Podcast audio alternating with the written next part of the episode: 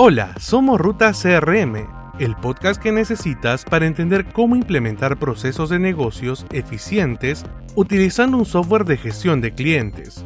Viajaremos junto a los mejores profesionales del rubro, quienes te ayudarán a descubrir cómo consolidar tu estrategia digital para atraer, convertir, cerrar y deleitar a tus clientes. Sigue nuestra ruta CRM y descubre la próxima parada. Hola, nos encontramos con Martín Bravo, gerente de Customer Success para Latam en Hotspot. Y Martín, como buen colombiano, ¿te gusta el café o no? Es un fun fact mío, la verdad. Soy colombiano, pero no tomo café. ¿Por qué no te gusta el café? Yo creo que el café es un gusto adquirido y nunca, nunca le di tampoco la oportunidad para probarlo. Interesante, interesante. Y Martín, cuéntame un poco acerca de tu posición. Eh, ¿A qué ves exactamente en Hotspot? Bien, yo ahorita estoy como gerente para Latinoamérica de Customer Success eh, en HubSpot.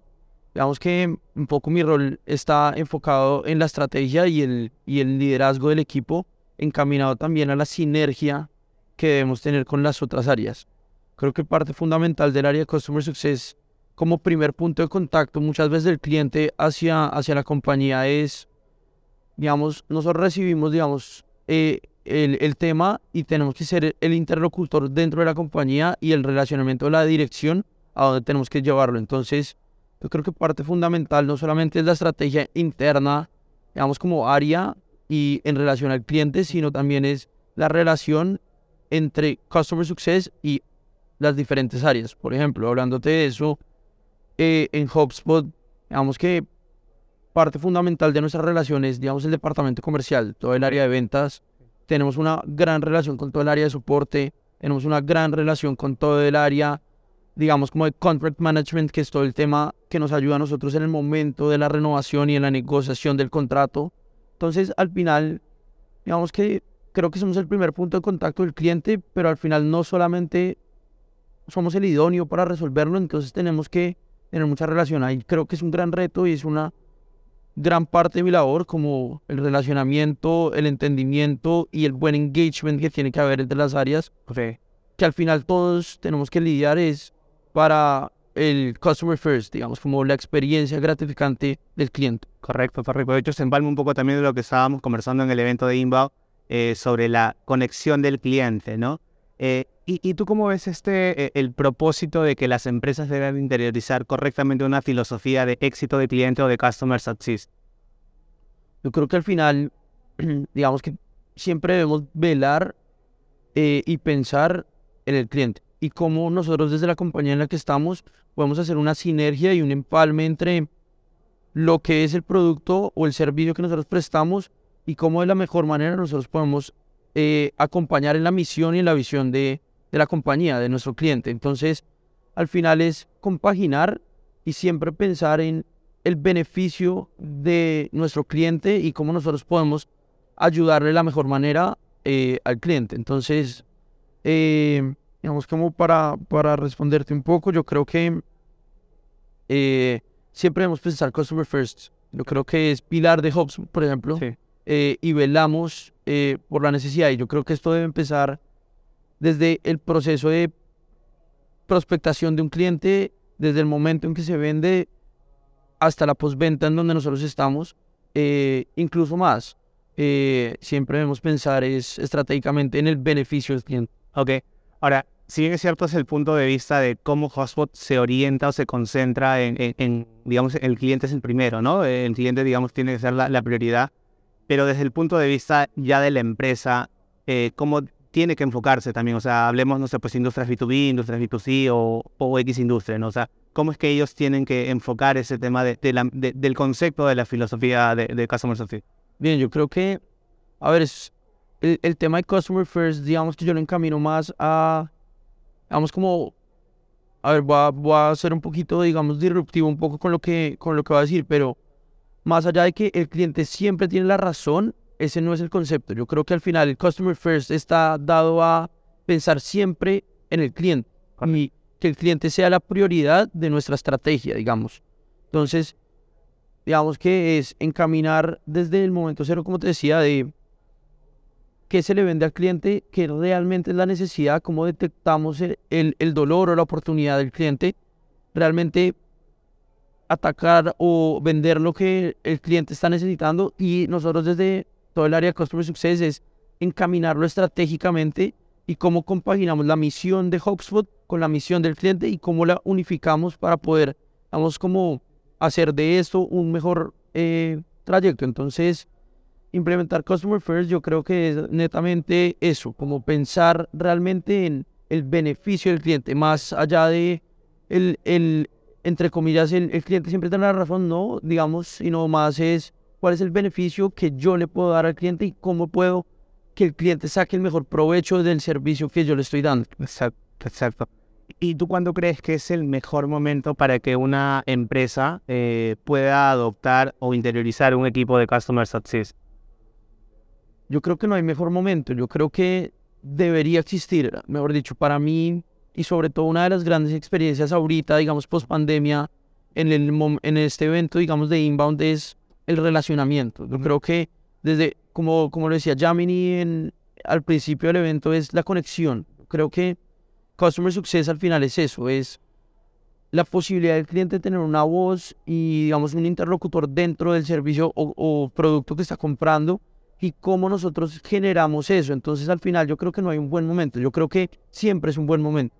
Eh, siempre es un buen momento para prestar un buen servicio, siempre es un buen momento para estar atento con el cliente, siempre es un buen momento para conectar estratégicamente con el cliente, siempre va a ser un buen momento para que el cliente le saque el mejor provecho al producto o servicio que compró. Entonces, digamos que no, no, no considero que haya como una etapa en donde deba haber una maduración, sino creo que de entrada eh, se puede prestar un muy buen servicio postventa y no solamente vendo, me desentiendo y ahí estoy. No, Fer, hay un, hay un, hay alguien que está preocupado por, por los clientes de la compañía, digamos. ¿Y qué tanto es esta recurrencia, digamos, ya desde tu equipo eh, que, tú gestionas, ¿no? ¿Qué tanto es como que la, el seguimiento con el cliente? O sea, ¿cómo son eso ya el, día a día, no? Bien. Digamos que, hablando internamente, digamos como de HubSpot, eh, digamos que nosotros, digamos, dividimos o tenemos segmentado, mejor la palabra, eh, digamos, como los clientes de acuerdo a, a diferentes características. Ok. De acuerdo a esto, digamos que nuestra promesa de valor está en una recurrencia en donde podamos tener una caducidad de ejecución de estrategia, digamos, de planificación de estrategia en diferentes momentos del año. Okay. Entonces, eh, de acuerdo a esto, digamos que el roadmap o lo que nosotros buscamos es, digamos que poder planificar, organizar y ejecutar una estrategia durante el periodo de tiempo del contrato, digamos. Y eh, ir, digamos, como generando expectativas o ir también chuleando expectativas que el cliente va teniendo y, y cómo podemos ir dando next steps, como, listo, perfecto, este es el plan inicial, lo vamos a estructurar de esta manera, una vez completado el plan inicial, parece el plan siguiente, cómo vamos a ir ejecutándolo y de esta forma dándole transformación un poco a, a la madurez que el cliente va teniendo con el producto. Entonces, eh, la caducidad, digamos que nosotros ahorita estamos teniendo una reunión con el cliente cada un mes, cada dos meses, dependiendo también ahorita por el volumen de cuentas que estamos manejando, digamos que no sé, bastante complicado. De, hecho, nosotros eh, trabajamos con otras, con, industrias, digamos, de educación, temas de e-commerce, temas de, digamos, real estate, ¿no? Eh, y es importante, no sé si de repente se aplique del todo como esa recurrencia cuando vendes un departamento, reunirte con el cliente todas las semanas o, digamos, una vez al mes, tal pero sí efectivamente es hacer el seguimiento correcto, ¿no? O sea, vendes un departamento y al mes tal, este, no sé, puedes contactarlo, señor o señora, le fue bien en el, en, el departamento, o incluso también en programas educativos, ¿no? O sea, no sé cómo, cuando tú eh, postulas una maestría, terminas, eres un egresado, también hacer seguimiento como para generar esa recurrencia, ¿no? Entonces, eh, ¿tú consideras que estas buenas prácticas que tú tienes en el equipo se pueden acoplar a diferente industria o, hay algo en particular o algo diferente que se debe hacer para No, totalmente. Yo creo que es aplicable como independiente de industria, producto, servicio. Yo creo que el tema de Customer Success yo lo llevo un poco a, a la experiencia del cliente y en relación a después de la, de la compra, digamos. Entonces, eh, para mí es supremamente importante no solamente llevarlo, digamos, durante el proceso, incluso en el caso que mencionabas,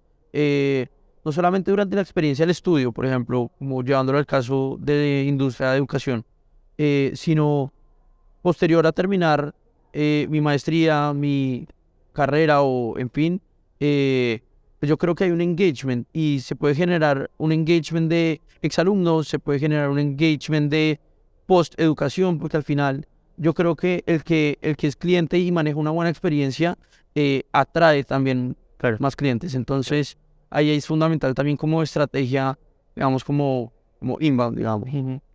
¿Y, ¿Y, cuál crees tú que debería ser, digamos, eh, la estructura de un equipo que, de repente una empresa recién quiere interiorizar o quiere implementar? Hablábamos de que debe ser desde un inicio de que tienes tu producto o servicio, ¿no? Pero no todas las compañías tienen esa área.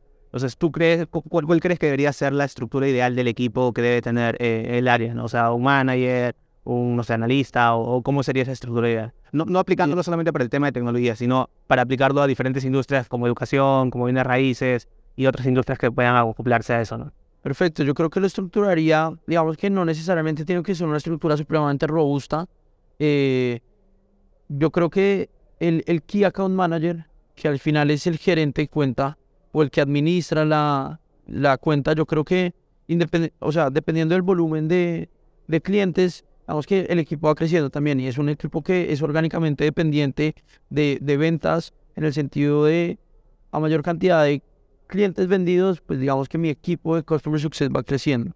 ¿sí?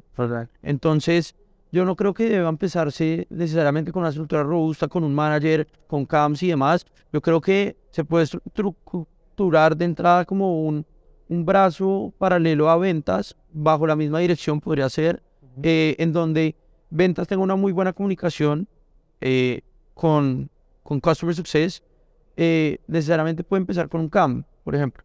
Entonces, ventas cierra, se lo pasa al CAM y el CAM atiende la cuenta y tiene muy buena relación. Y yo la estructuraría entrada eh, bajo el mismo, digamos, como organigrama, digamos así.